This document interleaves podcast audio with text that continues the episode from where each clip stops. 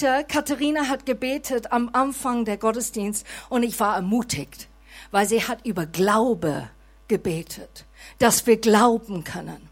Und genau das ist mein Thema heute. Eine echt ermutigende Thema und Satz. Glaube, der Mut verleiht. Und wir gehen gleich rein in Gottes Wort und wir werden ein paar Dinge entdecken. Und zwar Hebräer 11 und wir werden dort verweilen heute. So wenn du deine eigene Bibel hast oder iPhone oder was auch immer, dann schalte es bitte zu deiner Lieblingsübersetzung und schau das jetzt mit uns an. Und zwar Hebräer 11, Vers 1 bis 3. Der Glaube ist der tragende Grund für das, was man hofft. Im Vertrauen zeigt sich jetzt schon, was man noch nicht sieht. Unsere Vorfahren lebten diesen Glauben. Deshalb hat Gott sie als Vorbilder für uns hingestellt. Durch unseren Glauben verstehen wir, dass die ganze Welt durch Gottes Wort geschaffen wurde, dass alles Sichtbare aus Unsichtbaren entstanden ist. Und ich denke mir, dass alles Sichtbare aus Unsichtbarem entstanden ist. Das ist Satz für sich zum Kauen, ne? Wir können jetzt schließen und sagen, schönes Gottesdienst, nimm den Satz mit. Glauben wir das heute? Glauben wir, dass Gottes Wort alles erschuf? Glauben wir das? Ich finde es köstlich. Manche Wissenschaftler glauben tatsächlich, dass zwei Zellen so quasi Atom begrüßt haben und haben gesagt, Piau! und dann entstand was. Und ich frage mich, wer hat die Atom erfunden? Wer hat's erfunden? Alles Sichtbare ist aus dem Unsichtbare entstanden. Und das ist für uns schwer. Wenn wir Dinge nicht sehen, dann können wir es manchmal nicht vorstellen. Und das ist, warum wir Glauben brauchen. Das Unsichtbar bedeutet nicht, dass es nicht existiert, sondern wir müssen den richtigen Blickwinkel bekommen, um es zu sehen, dass es da ist. So das Coole ist, wenn wir zu Gott gehen und sagen, Gott, ich sehe es nicht. Ich kann es gar nicht vorstellen. Ich hoffe ein bisschen, aber glaube, hu, das ist jetzt weit gestreckt. Mach es mir sichtbar, zeig mir doch. Und Gott kann dich begegnen, wo du bist und das offenbaren und zeigen, hier ist es sichtbar. Hier zeige ich dir eine kleine Etappe, jetzt wird sichtbar. Und dein Glaube wächst heran, weil du dann plötzlich nicht nur mehr Hoffnung schöpfst, sondern du siehst, was Gott immer gesehen hat. Unsichtbar bleibt es, aber für diejenigen, die es nicht vorstellen können. Bis wir Gott richtig kennen und erleben, dass er es kann.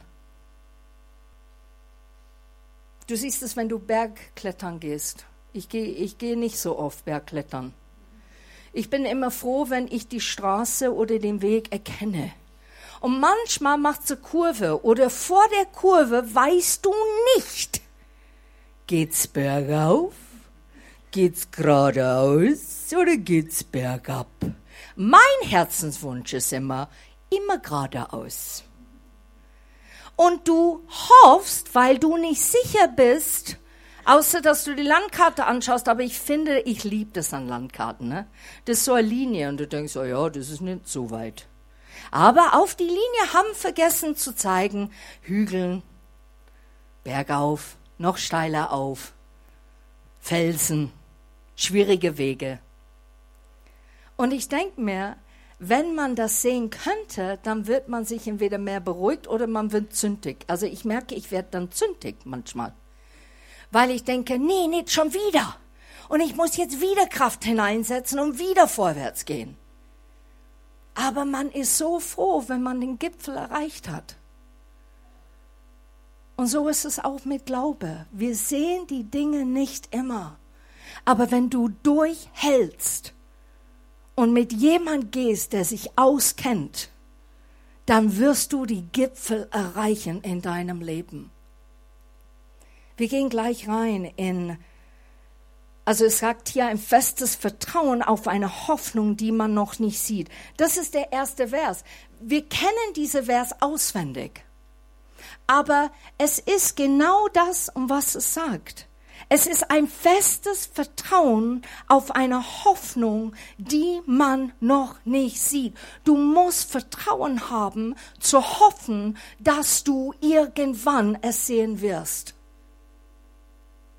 Und jetzt gehen wir in Vers 4 hinein.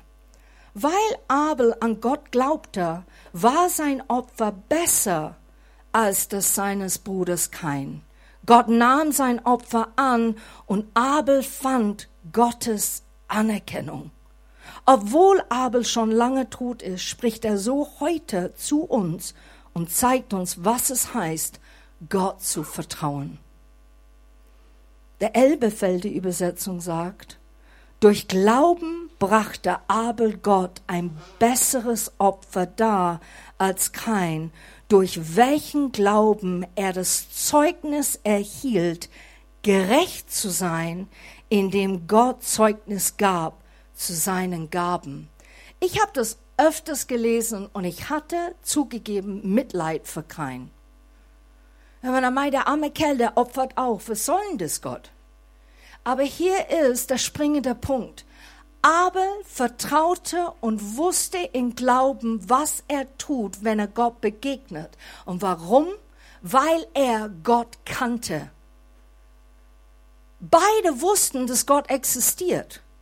Kahn wusste es auch. Kannst du vorstellen, er hat zu Gott gesagt, ja bin ich der Hüter meines Bruders oder was? Soll ich auf ihn aufpassen? Der war respektlos. Allmächtiger Gott stellt dir eine Frage und Kahn sagt das, weil er zudecken will, dass er seinen Bruder umgebracht hat. Er wusste, dass Gott existiert. Das war nicht die Frage. Aber Abel hat Glauben gehabt. Er erkannte seinen Gott. Das hebräische Wort für erkennen, das habe ich schon mal gepredigt, heißt Yada. Und Yada bedeutet, es ist dasselbe Wort wie für die körperliche Vereinigung zwischen Mann und Frau. So wenn du liest in 1. Mose, Adam erkannte Eva, das ist dasselbe Wort. So was bedeutet erkannt? Zu erkennen, was ist das, diese hebräische Wort, was beinhaltet das alles? Und es bedeutet eine Kenntnis und Beziehung und Nähe, die ganz eng zusammen ist, was hier gemeint ist, Gott zu erkennen. So ist es eine Erkenntnis, das bist du Gott. Eine Beziehung zu haben und eine Nähe, der so eng ist, da kommt nichts dazwischen. So wenn jemand anderen kommen würde und sagen, ja, aber weißt du, dann wirst du sagen, nee, nee, ich kenne meinen Gott.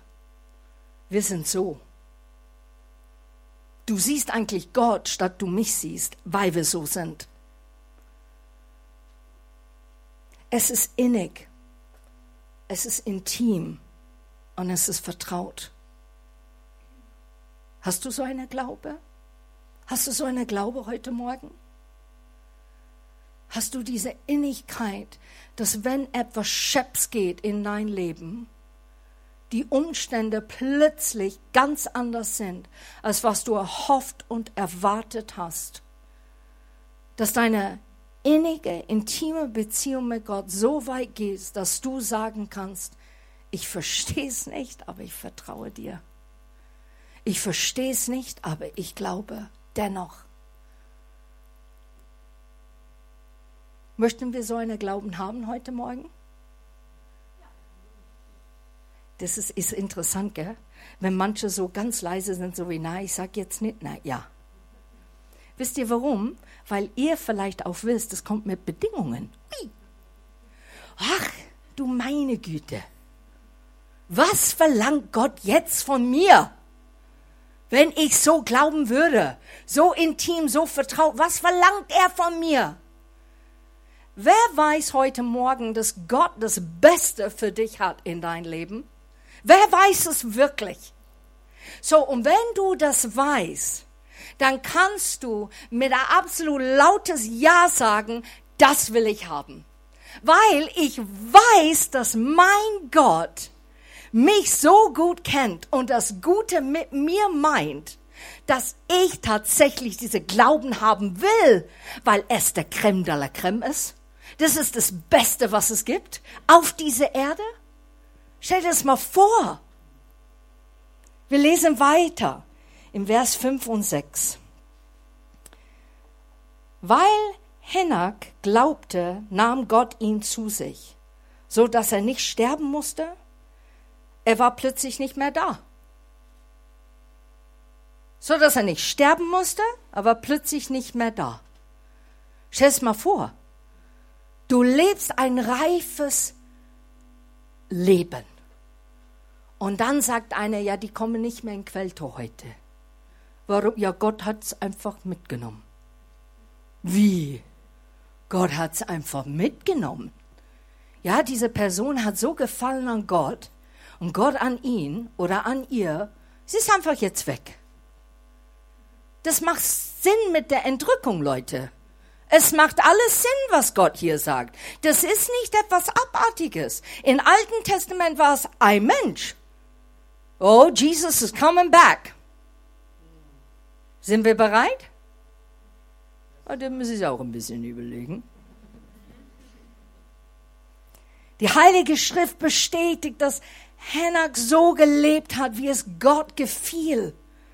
Denn Gott hat nur an den Menschen gefallen, die ihm fest vertrauen. Ohne Glauben ist das unmöglich. Wer nämlich zu Gott kommen will, muss darauf vertrauen, dass es ihn gibt und dass er alle belohnen wird, die ihn suchen. Wisst ihr, dass der Teufel weiß auch, dass es Gott gibt? Die Dämonen glauben auch an Gott die wissen sonnenklar, dass es ihn gibt. So, das ist nicht nur die Regel, ja, ich glaube an Gott. Du redest mit Leuten auf die Straße und sagst, hey, ich möchte einfach so ein bisschen vermitteln meine Beziehung mit Jesus. Ja, ja, ich glaube an Gott. Also ich glaube schon. Aha, und wie schaut das aus? Na ja, also ich bin nicht so einverstanden mit die Kirche, weißt du? Da bin ich enttäuscht. Deshalb gehe ich nicht hin. Und ich habe so eine eins zu eins Beziehung mit Gott und das ist cool. Und dann stellst du eine Frage, echt? Und wie schaut das aus? Wie spricht er zu dir? Also sprechen? Ja, ja, Gott möchte mit dir sprechen. Wie spricht er mit dir? Oh, ja, ja, ich habe das noch nie gehört. Ach so. Ja, dann wie pflegst du deine Beziehung? Woher weißt du, dass es Gott ist, der in dein Leben dich lenkt, führt und leitet und zu dir spricht? Und dann kommst du auf den Quintessenz. Was glaubst du eigentlich? Wie ist deine Freundschaft und Liebesbeziehung mit Gott? Henak ist eine große Vollbild für mich, auf alle Fälle. Er kannte Gott so gut und er lebte nur für Gott. Und ich kenne das. Die Gedanken jetzt schon, das ist aber anstrengend. Ich habe andere Dinge im Leben. Also ich habe schon Gott. Also wenn ich so eine Torte anschauen würde, also ich würde sagen, ein bisschen mehr als ein Drittel hat Gott schon. Aber so ganz für Gott leben, puh, nee, nicht so. Und dann meine Frage an uns alle heute Morgen, und ich spreche mich genauso an, ihr Lieben. Ich bin nicht verschont, nur weil ich es spreche. Warum? Warum nur ein bisschen mehr als ein Drittel? Warum nicht ein ganzes Leben für Gott? Warum nicht? Jetzt lesen wir im Vers 7. Auch Noah glaubte Gott und befolgte gehorsam seine Anweisungen. Er baute ein großes Schiff, obwohl weit und breit keine Gefahr zu sehen war. Und deshalb wurde er mit seiner ganzen Familie gerettet. Durch seinen Glauben wurde der Unglaube der anderen Menschen erst richtig deutlich. Überleg mal, was für ein Satz. Ich liebe das in Hoffnung für alle. Ich lese es nochmal. Durch seine Glauben wurde der Unglaube der anderen Menschen erst richtig deutlich.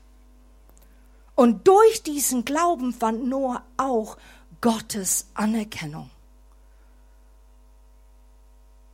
Die Menschen haben erkannt durch Noahs Glauben, dass die nicht glauben. Und das macht was mit einem Mensch. Es macht zwei Dinge. Entweder einer sagt, boah, ich muss mein Leben umkrempeln. Ich muss das jetzt im Griff kriegen. Ich muss näher zu Gott, weil das, was ich sehe, ist möglich. Und es tut gut. Und es ist erreichbar. Und ich sehe es in einem Mensch. Oder es macht das Gegenteil. Das schaffe ich nicht. Das will ich nicht. Das ist also, das ist so mühsam. Da gebe ich jetzt schon gleich auf. Ja, dann bin ich halt nicht so heilig. Und wir nehmen Worte in den Mund, wo wir denken, so ist es, was wir meinen. Nee, das ist nicht heilig. Das ist einfach eine Freundschaft mit deinem Gott. Der liebt dich. Warum willst du nicht bei ihm verweilen, Zeit mit ihm verbringen? Ich werde immer zu jemandem geben, der mich immer ermutigt und sagt, hey Kerstin, ich, ich finde dich toll. Ich finde dich klasse. Ich finde, dass das, was du gerade tust, ist echt super. Und wie du da reingegangen ist in den Vers, das finde ich klasse. Das habe ich nie gewusst über das Wort Jade. Das ist ja spitze. Weißt du, und ich betrachte einfach, da bist du herausgefordert. Ich möchte dein Cheerleader sein. Ich helfe dir jetzt, weil ich weiß, das ist jetzt gerade die Etappe, ist echt mühsam. Kerstin, bist du müde? Ist okay. Weißt du was? Sitz einfach hier mit mir und atme einfach. Atme einfach. Kerstin, kann ich dir was geben? Weißt du was, ich überrasche dich. Kerstin, ich überrasche dich. Ich schenke dir was und das wird dir zeigen, ich bin immer für dich. Und weißt du, wer das ist? Das war Gott immer, der gesprochen hat. Der ist mein Coach. Und wenn er so zu dir reden würde, Warum würdest du nicht bei ihm bleiben wollen? Warum würdest du nicht die Zeit aufbringen, ihn zu suchen und wirklich von ihm hören? Weil er Weisheit pur ist. Er ist Gott. Er kennt alles. Er kennt die Zukunft. Er weiß deine Vergangenheit. Er klagt dich sogar nicht an. Wir haben so Blödsinn gemacht. Wir haben Mist gebaut in unserer Vergangenheit. Und der Scham ist der Wand, der uns hindert, richtig Gott zu begegnen. Und Gott sagt, warum doch? Ich kenne es. Ich habe es doch gesehen. Ich nehme dich trotzdem an. Deshalb habe ich Jesus geschickt am Kreuz. Deshalb, komm doch zu mir. Du brauchst dich nicht mehr schämen. Ich glaube, wir müssen auch begreifen, dass unser Glauben ist nicht eine Competition, eine Wettbewerb. Wir sollen uns nicht vergleichen. Ich höre das wirklich oft von Leuten. Ja, aber ich bin nicht wie du. Ich habe diese Stärke nicht. Ich, ich kann nicht so beten wie du. Ich sehe die Bibel nicht so wie du. Das ist was Außergewöhnliches. Das ist was Besonderes. Nein, überhaupt nicht. Gott sagt in Englisch, he's no respecter of people. Der hat keine Ansehen, wer vor ihm steht und sagt, ach, weil du jetzt gerade Haarschnitt bekommen hast, hast du jetzt Gefallen an mir. Weil du jetzt gepflegt aussiehst, darfst du mir was sagen. Und dann gebe ich dir Tiefe dadurch. Das ist nicht unser Gott. Ist das nicht beruhigend heute Morgen? Ist das nicht befreiend heute Morgen? Das zu hören wieder, Gott sei Dank, ich kann kommen, wie ich bin. Ich kann kommen, wie ich bin. So Glaube spricht.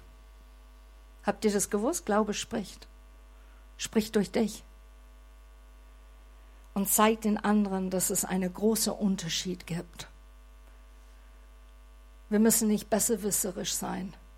Wir müssen einfach treu sein, Glaube weiterzuentwickeln, damit Menschen angezündet werden und sich anstecken und sagen, das will ich.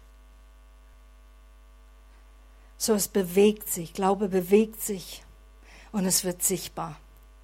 Und wenn du Gottes Wege gehst und machst Dinge anders als andere, die ohne Gott leben, dann fühlt sich die Welt oft automatisch beurteilt, obwohl wir es nicht tun.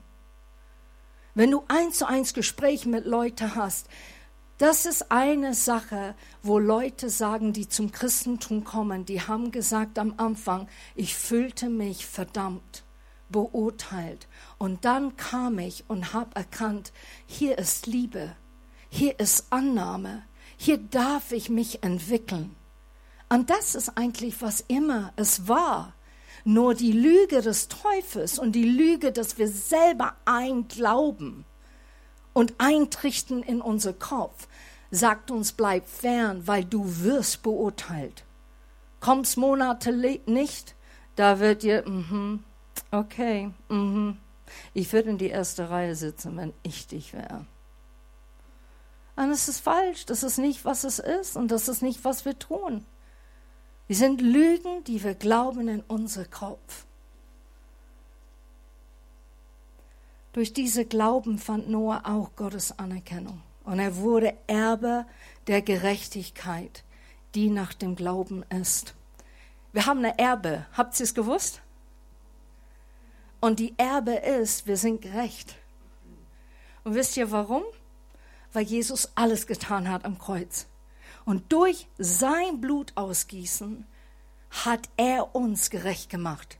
So, wenn wir zu Gott rennen, ne, dann sind wir nicht allein, sondern Jesus steht vor uns.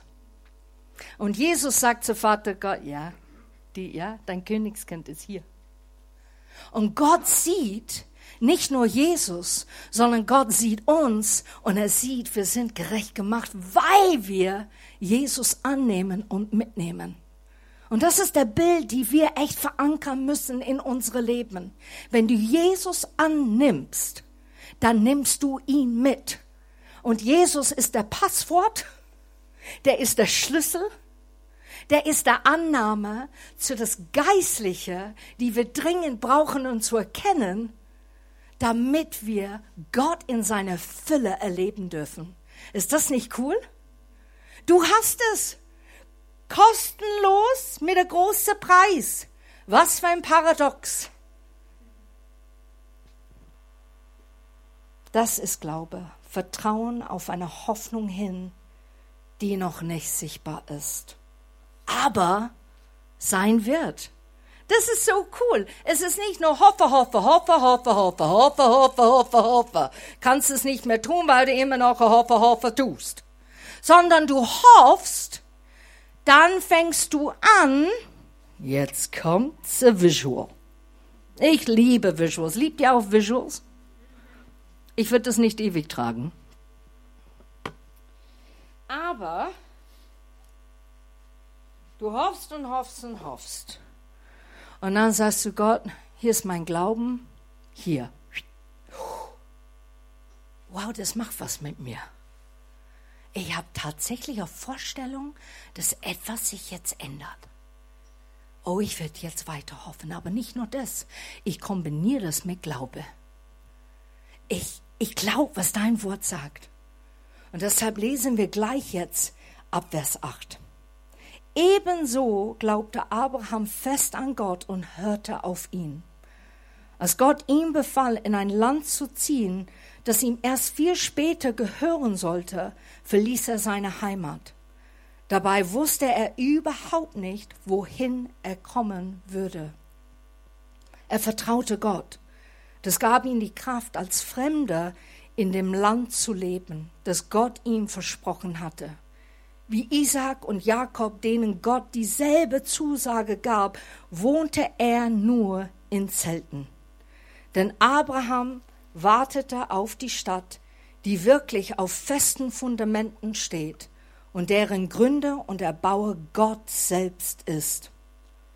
Und Sarah, Abrahams Frau, die eigentlich unfruchtbar war, glaubte unerschütterlich an Gottes Zusage, dass sie noch ein Kind bekommen würde. Sie wusste, dass Gott alle seine Zusagen einhält. Und tatsächlich wurde sie schwanger, obwohl sie dafür schon viel zu alt war.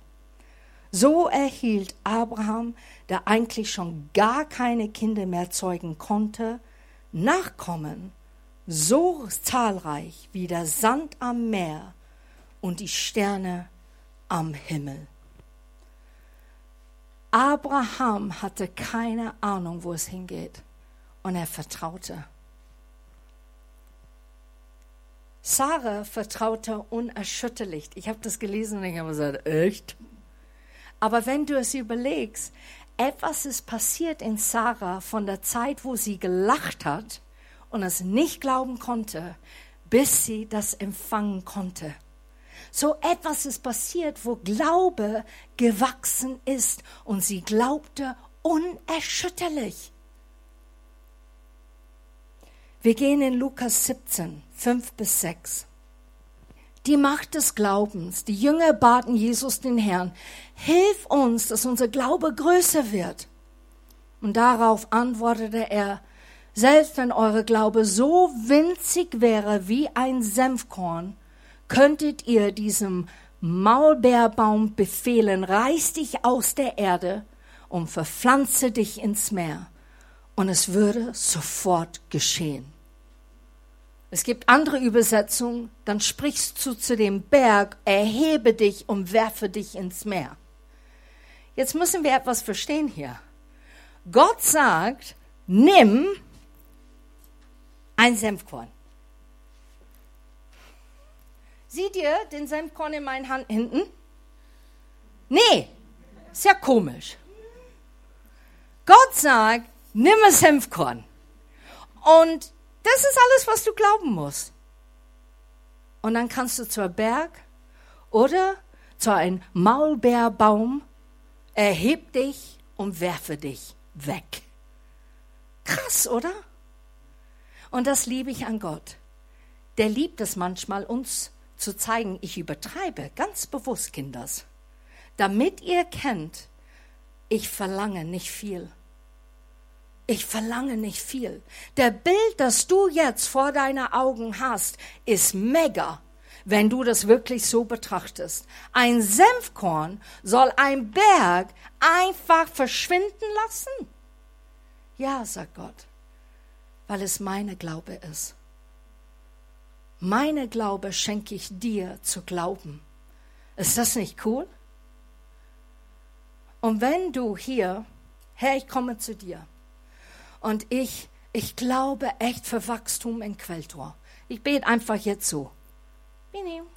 Ja, warte, und jetzt, ich danke dir auch, dass junge Menschen kommen und dass die wirklich teilnehmen und wirklich Feuer empfangen.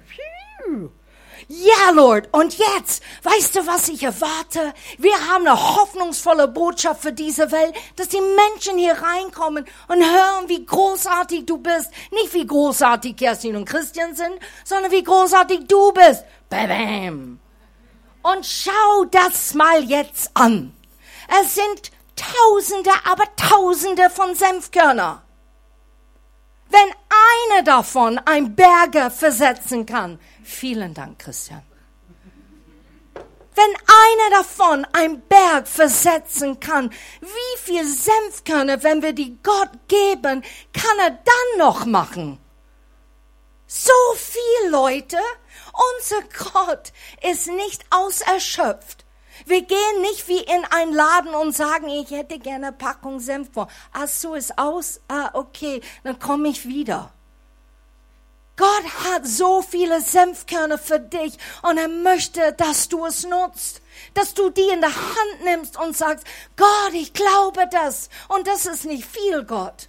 Aber ich gebe das, was nicht viel ist, weil ich weiß, du hast mir Glauben gegeben, der eigentlich dein Glaube ist, der zusammen explodiert und etwas Großartiges macht. Ist das nicht bombastisch? Was für ein Gott wir haben. An dieser Stelle würde ich jetzt ausflippen. Yes, I would. Das ist nicht amerikanisch, Leute zu klatschen. Ah, ich bin nicht so. Doch, du bist so. Du darfst ab und zu klatschen. Du darfst ab und zu deine Hand heben. Du darfst ab und zu Woo! machen. Ja, absolut. Sehr schön. So, und jetzt kehren wir zurück zu dem Bericht von Senfkörner. Auf dem Feld braucht man circa 40 Senfkörner pro Quadratmeter. Ein Zentimeter tief muss der Senf eingesät werden. Und weil die Same, wie man schon sieht, so gelbbräunlich ist und die Erde ist braun, dann verschmelzt sich das und du siehst es dann nicht mehr. Ich habe diesen Bericht gesehen im Fernsehen. Ich habe echt den Senfkornbericht gesehen. Und der Mann sagt, ja, ich zeig einfach, was der Maschine macht. Und ich zeig eine Zentimeter und so. Und jetzt finden wir den Senfkorn. Und dann geht er runter in die Erde und er buddelt und buddelt. Und der Reportage, das zieht sich, weil der andere hast eins gefunden. Und der andere, ja, nun nie, das ist ein bisschen. Und äh, die haben das nicht gefunden. Und dann wurde der Bericht so schlagartig zu einer anderen Szene, weil das hat zu lang gedauert. Aber ich habe mir gedacht, das ist so cool, ne? Gott ist die Erde, der empfängt das, was wir ihm bitten. Und wir geben unsere Senfkorn und es verschmelzt sich und macht es eins. Teufel weiß nicht mehr, ist es Gott oder bist es du? Oh, jetzt bin ich konfus. Gut so. In Deutschland, rat mal, wie viel Tonnen Senf brauchen wir? Wir sind eine Senfnation. Sensation Senfnation. Kannst mich immer gern anrufen für Werbung, mache ich gerne. Circa 30.000 Tonnen im Jahr. Das ist viel, Leute. Viel Wurst auf dem Senf, würde ich sagen. Viel Senf in der Salatdressing, würde ich sagen. Und äh, was ich nicht wusste, ist, Senfkörner wachsen in Schoten, schotenartige so Form. Und dann musst du die schütteln, dann kommen die Samen raus. Ich finde der Bild so cool. Senfkorn, meiner Glaube. Ich muss es manchmal schütteln, muss mich manchmal rütteln, wachrütteln. Ich habe den Samen gelegt. Wo ist er denn? Der ist jetzt in einer anderen Form. Ach so. Da schüttle ich das und dann fällt es raus und dann muss es trocknen. Leute, es ist viel Arbeit für so ein kleines Korn. Das kann ich euch sagen. Aber wisst ihr was? Der Geschmack ist einmalig. Wenn du deine Augen binden würdest, würdest du sofort erkennen, was ein Senf ist. Du wirst es sofort erkennen. Und dieser Geschmack, wenn es in Berührung kommt mit was anders, dann ergänzt sich das was will ich sagen? Dein Senfkorn, wenn es Menschen berührt, deine kleine Glaube, es bewegt Menschen anders zu sehen. Ist das nicht cool? Deine kleine Senfkorn gehst du hin in dem Alltag und es berührt und bringt einen Geschmack zu jemand anderen, der noch nicht vorher da war. Wir brauchen viele Senfkörner, kleine Schritte zu machen. Wir denken immer, Gott ist für the big happening, weil Gott so big ist. Ne? Der ist groß. Aber er hat uns gemacht. Und er hat gesagt, Stück für Stück. So sei ermutigt heute Morgen. Du brauchst nur immer wieder Senfkörner dazu tun, bis du vorwärts kommst. Und wenn du vorwärts kommst, dann wirst du erleben, was Gott eigentlich mit dir vorhat und was er wirklich mit dir meint. Abraham hatte große Gottvertrauen und Glauben, ebenso wie sein Sohn Isaac, den er opfern wollte. Und da lesen wir jetzt in 17, 18, 19 und 20. Abraham glaubte so unerschütterlich an Gott, dass er sogar bereit war, seinen einzigen Sohn Isaac zu opfern. Als Gott ihn auf die Probe stellte, Und das, obwohl ihm Gott ein Versprechen gegeben und gesagt hatte, die Nachkommen deines Sohnes Isaac werden das auserwählte Volk sein. Das hat Gott gesagt. Der widerspricht sich nicht. Warum sagt Gott das zu Abraham? Achtung, was ich dir sage und was ich danach sage und von dir fordere, achte, was ich vorher zu dir gesagt habe. Ist das nicht cool? So, wenn Gott sagt zu dir, ich habe Großes mit dir vor, und dann gleich danach kommt, und es wird jetzt eine Wüstezeit geben. Bitte höre nicht nur auf die Wüstezeit. Höre, was dein Gott vorher zu dir gesagt hat. Ich werde Großes mit dir machen. Und das hat er Abraham gesagt. Er hat Abraham gesagt, aus Isaak werden die Nachkommen kommen. So höre es, Abraham, weil jetzt kommt's. Ich möchte, dass du seinen Sohn hingibst. Das ist kein Widerspruch. Das ist Vertrauen und ein Bündnis, das Gott machen müsste, damit Jesus kommen könnte und Gott sein Sohn opfern durfte. Es hat alles Sinn, was Gott sagt. It is nicht mehr Sugar. Abraham traute es Gott zu, dass er Isaac sogar von den Toten auferwecken könnte. Ist das nicht cool? Gott hat's gesagt. Ich tue das und dann kannst du ihn aufwecken von den Toten. Ist kein Problem, weil das, was du gesagt hast, das stimmt. Es hat Hand und Fuß. Ich vertraue dir, Gott, weil ich dich kenne. Ich erkenne dich, Jade. Ich bin mit dir intim und innig und ich weiß, dass du ein Gott bist, der für mich ist. Und bildlich gesprochen hat Gott Isaac das Leben ja auch noch einmal geschenkt. Ebenso vertraute Isaac Gott und darum segnete er seine Söhne Jakob und Isau im Blick auf die Zukunft. Ich habe viel zu sagen. Ich würde jetzt nichts mehr sagen. Da kommt der Teil 2. Thank you.